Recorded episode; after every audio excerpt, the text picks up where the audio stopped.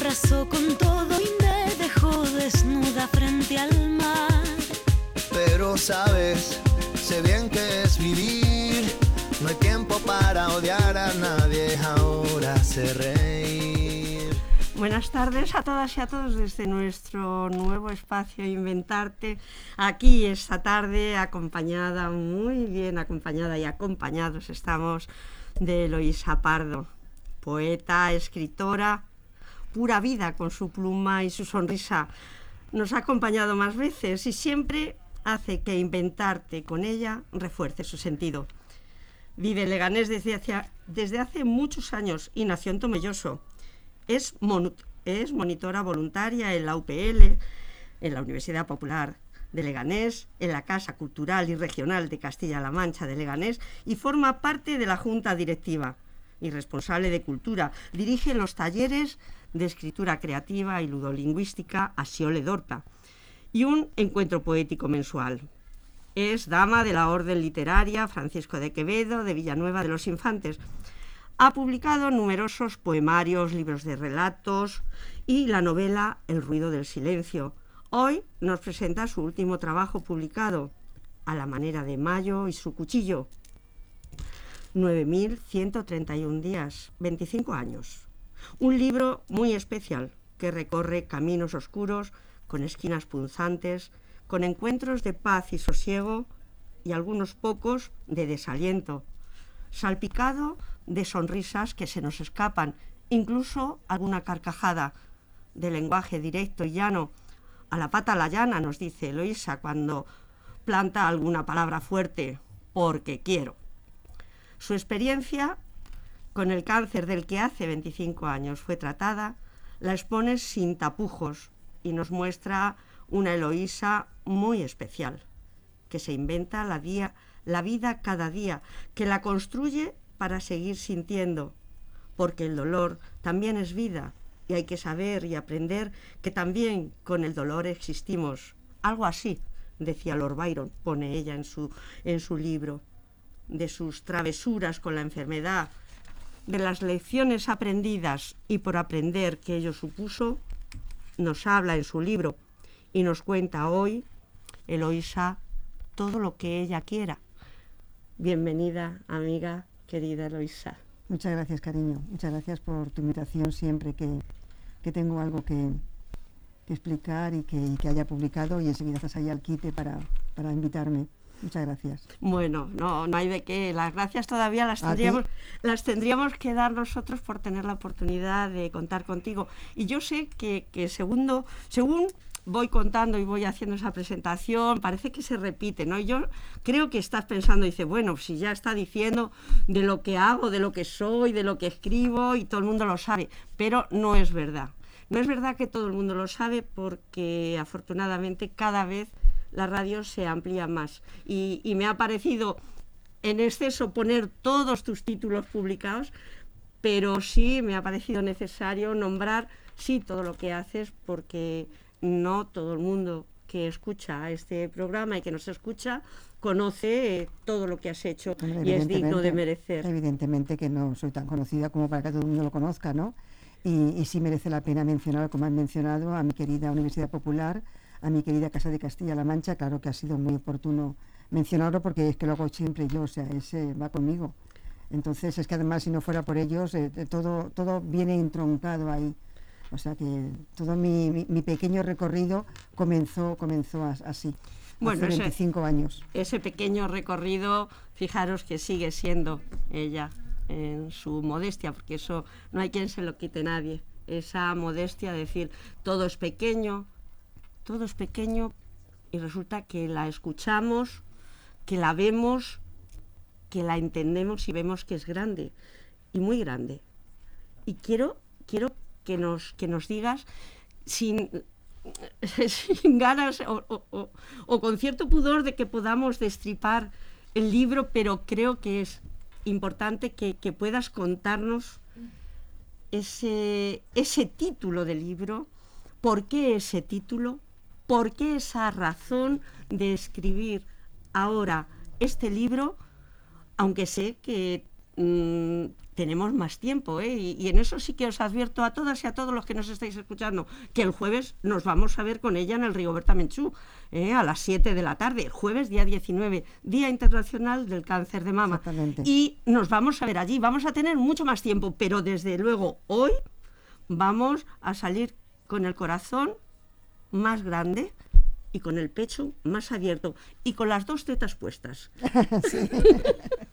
Muy bueno, pues sí, el, jueves que viene, pasado mañana a las 7 en el estupendo teatro de Rigoberta Menchú, ahí nos veremos para la presentación oficial, ¿no? Pero bueno, tú has tenido a bien hacer un pequeño eh, prólogo, digamos, ¿no? Y sí, bueno, pues ¿por qué nació este libro? Pues eh, estaba yo, acabo, acabo de publicar el último poemario y ahora estoy con una novela histórica del siglo VIII, pero la tengo un poco dejada porque, bueno, tengo que hacer otras cosas y tal.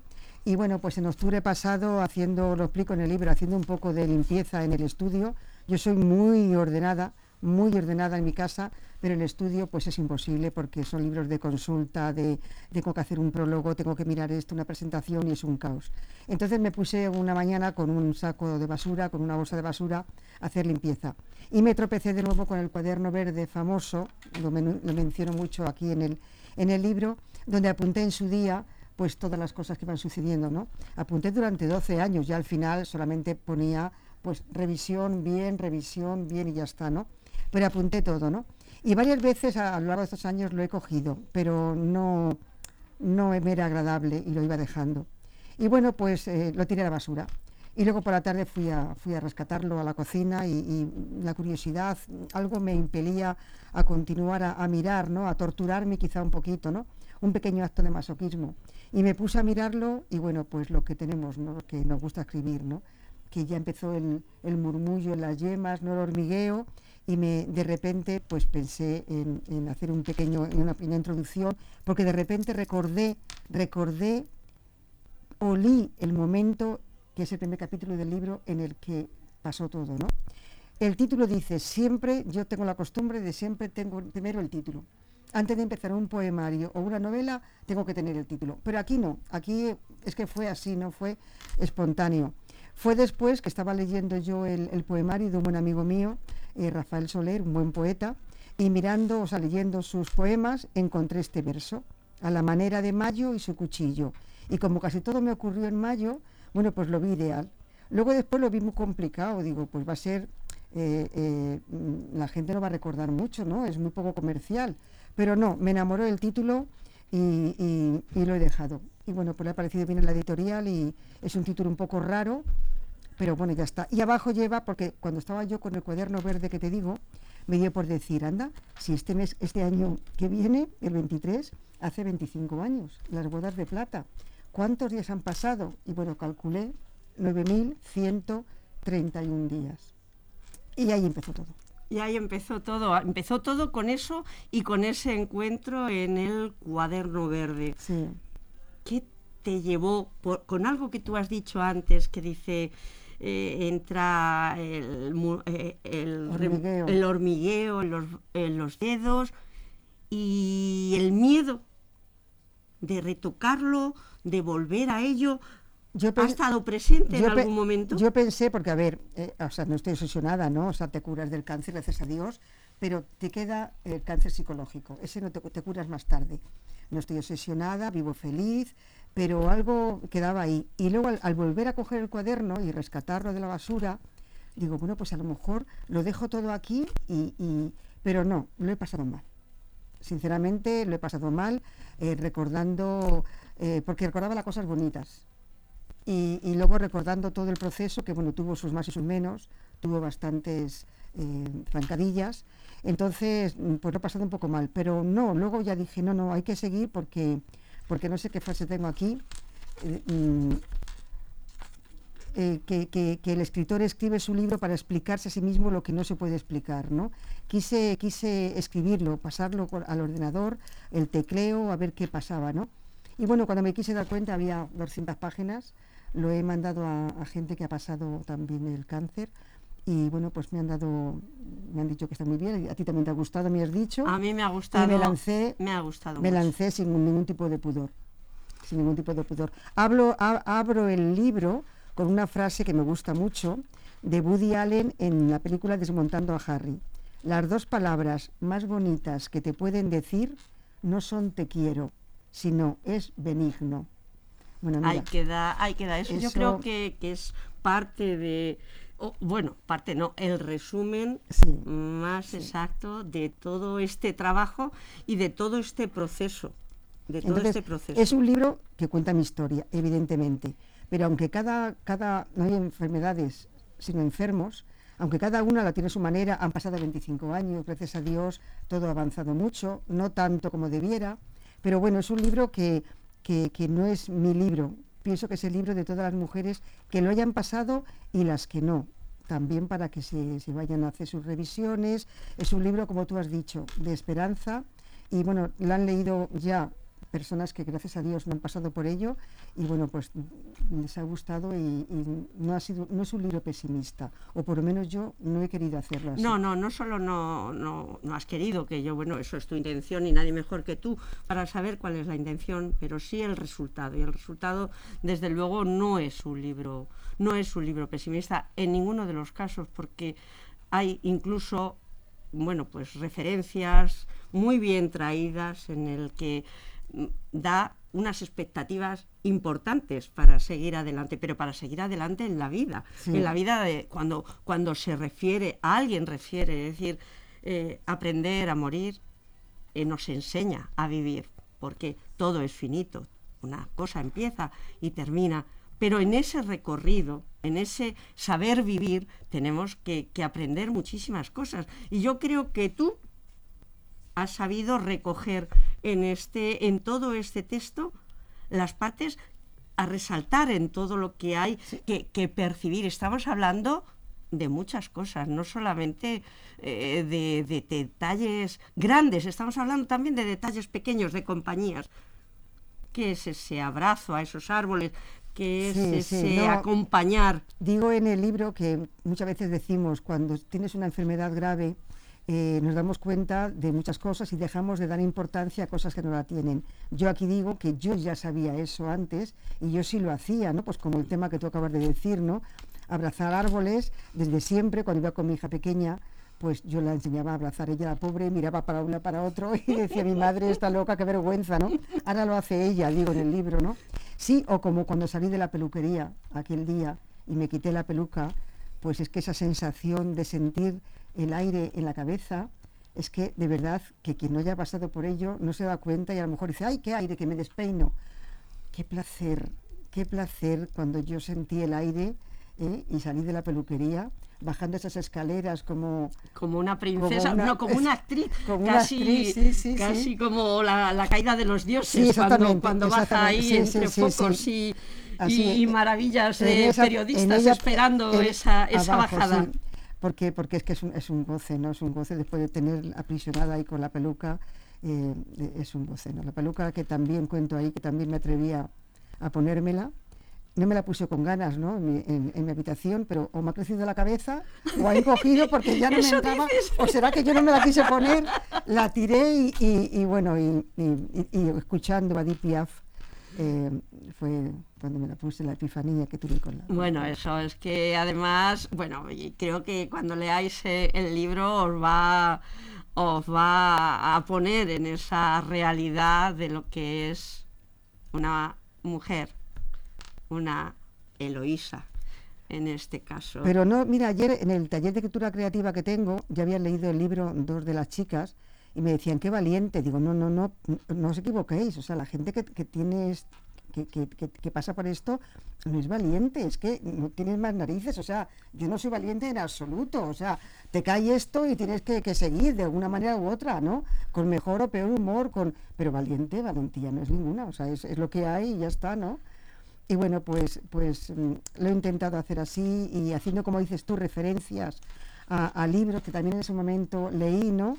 Eh, sobre la vida, sobre, sobre, sobre la muerte y, bueno, pues películas también. Y fue esto, fue el, capítulo este que dije de, del 27 de septiembre del 97, sábado, cuando, cuando, cuando comenzó todo. Ahí comenzó todo, no sé si es digno de, vamos, no por dignidad, sino por momento de hablar, pero sí como como punto clave que centra el libro en algo que refieres a lo largo del texto y es que en un segundo puede cambiar absolutamente todo. Y, y ese segundo no necesariamente tiene que darse en una, en una circunstancia extrema o en una cosa maravillosa, sino hasta cuando uno va, una va a subir al ascensor, Sí, ¿o no? sí, con las bolsas de, de- de la compra. Ahí está. Con las bolsas de la compra. ¿Lo leo? Sí, ¿Es cortito? porfa. Bueno, pues el libro comenzó así, que fue lo que me dio pie cuando volví a coger el cuaderno verde de la basura y tenía delante el ordenador, pues el, el ansia que tenemos por escribir me hizo hacer este pequeño capítulo y ya sí, ya no lo pude dejar. Es el 27 de septiembre del 97, sábado. Mañana es mi cumpleaños. Cumplo 44. Estoy guapa. Tengo tres hijos, dos chicos de 21 y 19 y una niña de 8. Dirijo una tienda en una localidad cercana, concretamente un videoclub. En ratos libres saco seguros para una correduría, a puerta fría, me divierte, se me da bien. Me veo todas las películas que puedo, o sea, casi todas las que entran en mi negocio. Estoy casada y tengo un perro que se llama Aro. No paro en todo el día, entre la intendencia de la casa, los dos viajes al videoclub, los seguros, los cambios de películas y el horroroso horario de tienda. Mis tres hijos, la compra, las comidas, los problemas cotidianos. Mi marido viaja mucho, estoy sola. Tengo un Citroën BX rojo. Mañana es mi cumpleaños. Son las 3 de la tarde o las 15 horas, da igual. El caso es que mientras espero el ascensor para subir a casa, con dos bolsas llenas de comida que he dejado en el suelo para darme un respiro, me da por tocarme las tetas. Y noto un bulto en el pecho izquierdo. Y ahí comenzó todo. Y ahí comenzó todo. Comenzó lo que fue el desarrollo de la enfermedad, pero también el proceso de indecisión y algo que, que tú de manera crítica también planteas, la necesidad de esa atención de cuando se nos está atendiendo, el fijarse, el estar en el diagnóstico o tratar de estar al menos en el diagnóstico que a veces puede conllevar un retraso importante del Sí. cual haces tú una, Sí, porque- una referencia clarísima. Porque, vamos, agradezco al, al final del libro a todos los médicos, oncólogos, radiólogos, que fue todo una maravilla, pero sí tengo que decir que como en todo hay excepciones. Y me encontré con dos excepciones, del primer médico que me miró y otra oncóloga, que bueno, pues no, no fue todo lo que debería ser, ¿no? Y eso también es una pequeña denuncia, bueno, no denuncia, pero un toque de atención. Y también digo en otra parte que, a ver, que a veces dicen, ¿qué quieres, un médico bueno o uno simpático? Hombre, pues si tengo que elegir, quiero uno bueno que dé un buen diagnóstico. Pero no es igual ir a un médico por una gripe que por un cáncer. Entonces, eh, cuando estamos así tan, tan necesitadas de, una respuesta que lógicamente no pueden dar, pues una palabra de cariño, un- una- Un una- signo de atención, Sí, eso, eso, de eso atención. nos viene muy bien, muy bien en esos casos, muy bien, ¿no? Y yo lo he tenido, menos, bueno, pues en la última, la última, la doctora C y el doctor B. Y el doctor B. El doctor B que, bueno, pues no estuvieron a la altura. Claro, no, no, ese, estuvieron a la altura. si es quien yo me imagino, no ha tenido la altura nunca. Sí, porque es que luego, luego, luego después supe que era más popular, era impopular. de lo que tú te creías, ¿no? Sí, sí, Era sí, más conocido de lo que tú te creías.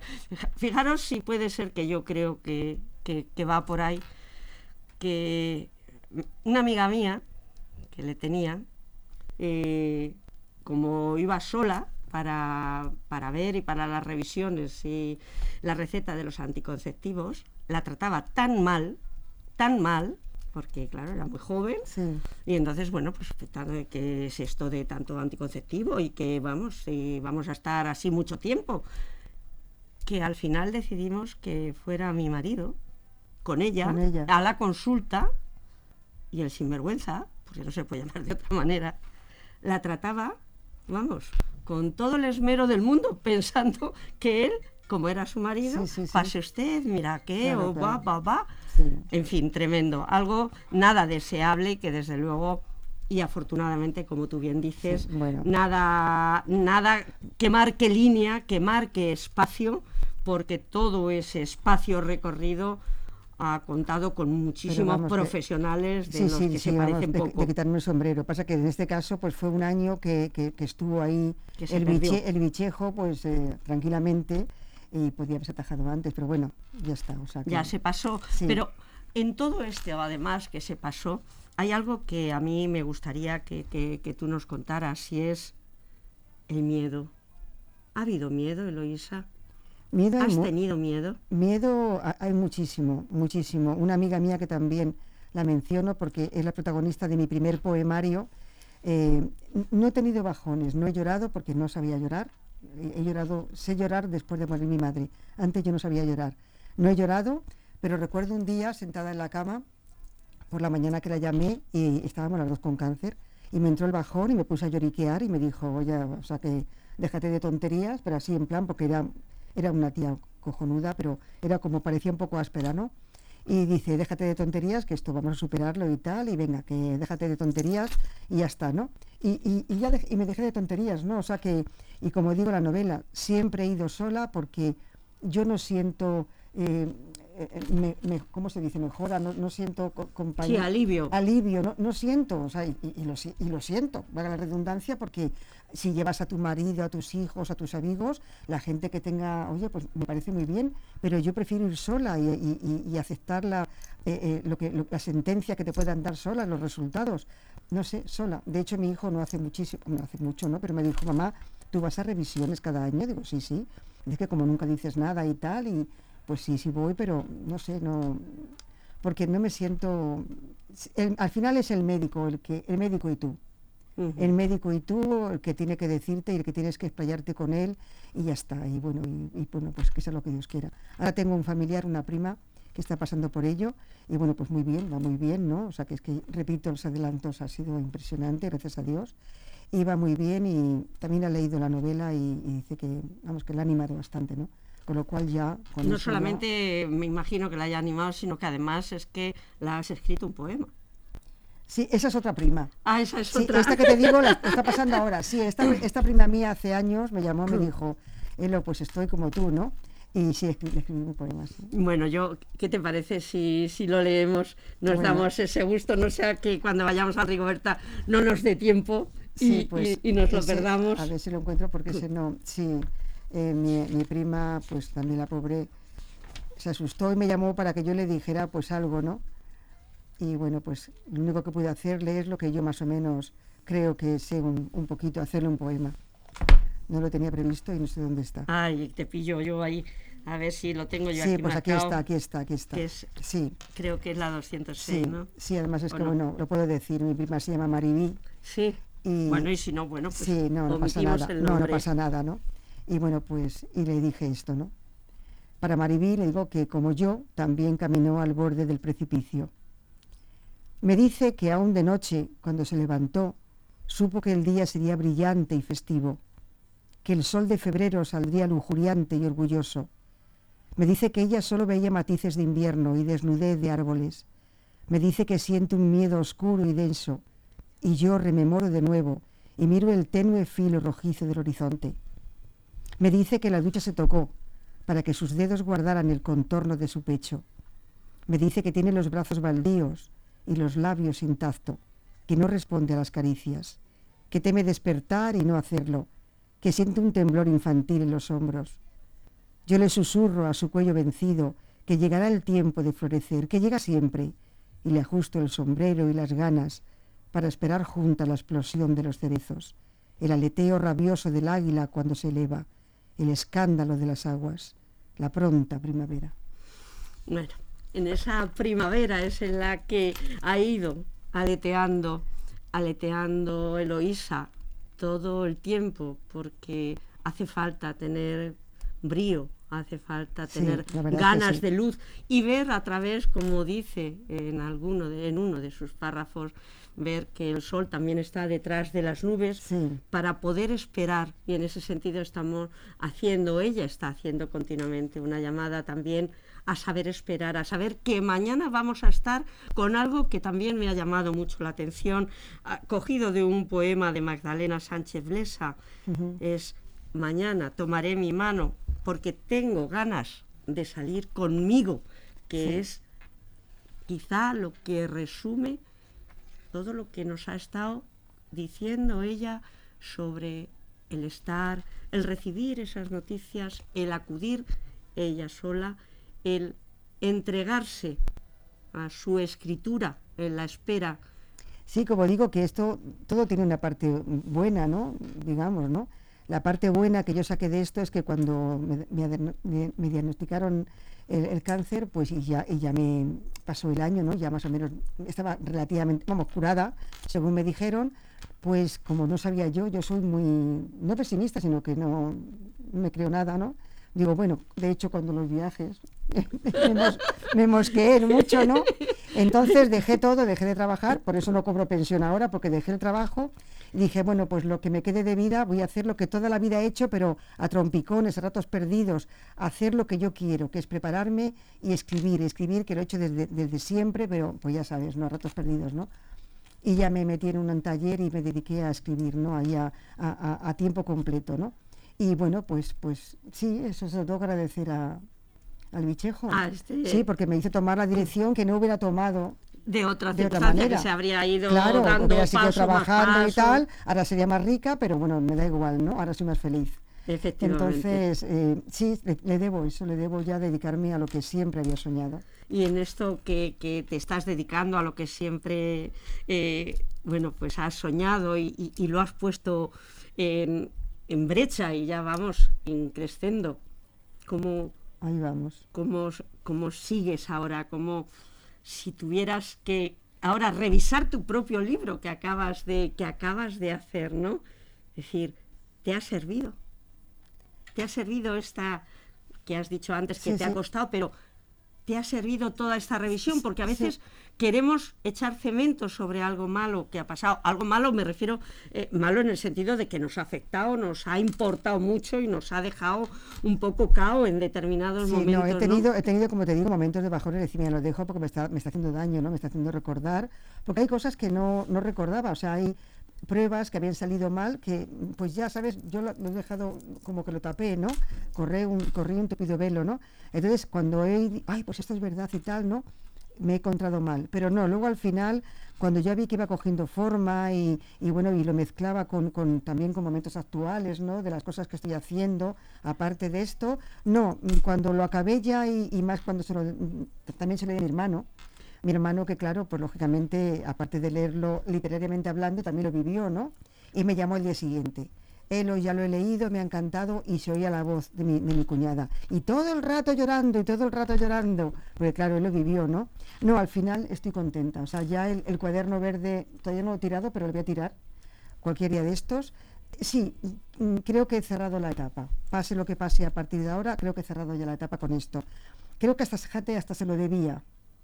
O sea, igual que mi perro Aro, que le debía eh, el libro que le hice, y pues creo que hasta se lo debía, fíjate en definitiva, ese deber es el deber que, te has echado tú, no solamente a la enfermedad, sino a todo el proceso que, que has otra puerta que he cerrado y que, bueno, es otra experiencia y, bueno, ha salido, bueno, pues más o menos bien por ahora y, ya está. Entonces, pues me, estoy contenta con el, con, con el resultado y con haberlo, con haberlo acabado.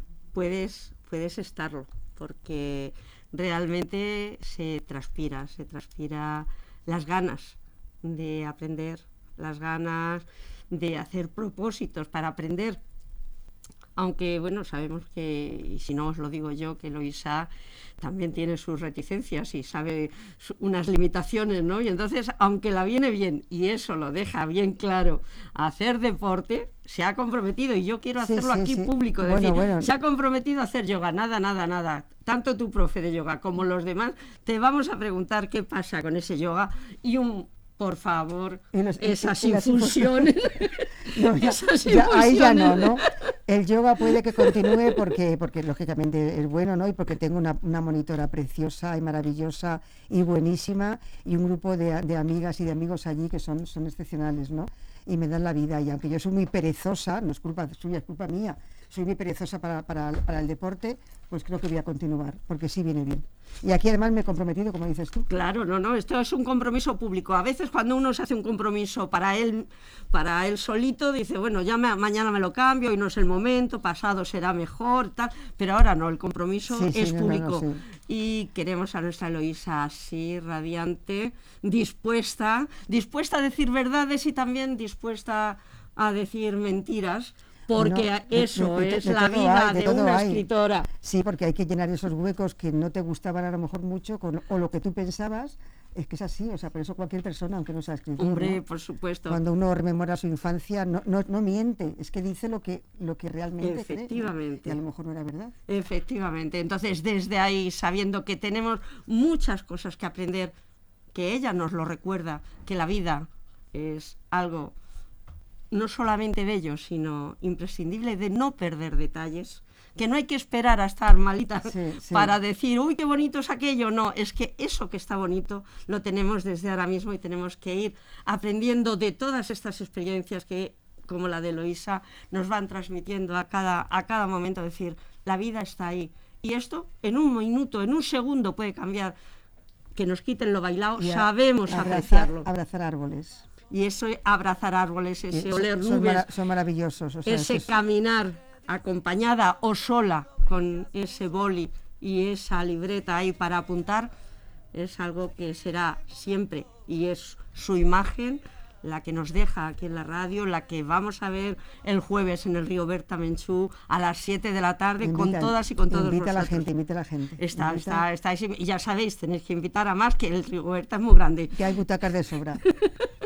Bueno, allí tenéis vuestra butaca y aquí siempre el sitio en nuestro espacio Inventarte, en LGN Medios. Un placer, como siempre, el estar aquí y el contigo. entusiasmo de Rosa. Bueno, el entusiasmo es el que todo es que- se pega, todo se pega y entonces, menos la hermosura, porque eso ya cada una llega donde llega. Pero vamos, yo me arrimo, ¿eh? Yo me Bueno, arrimo a ver si se me pega algo. Muchísimas gracias a todas y a una todos. belleza. Muchas gracias, cariño. Eres Muchas gracias. Mira, hay que vivir el momento.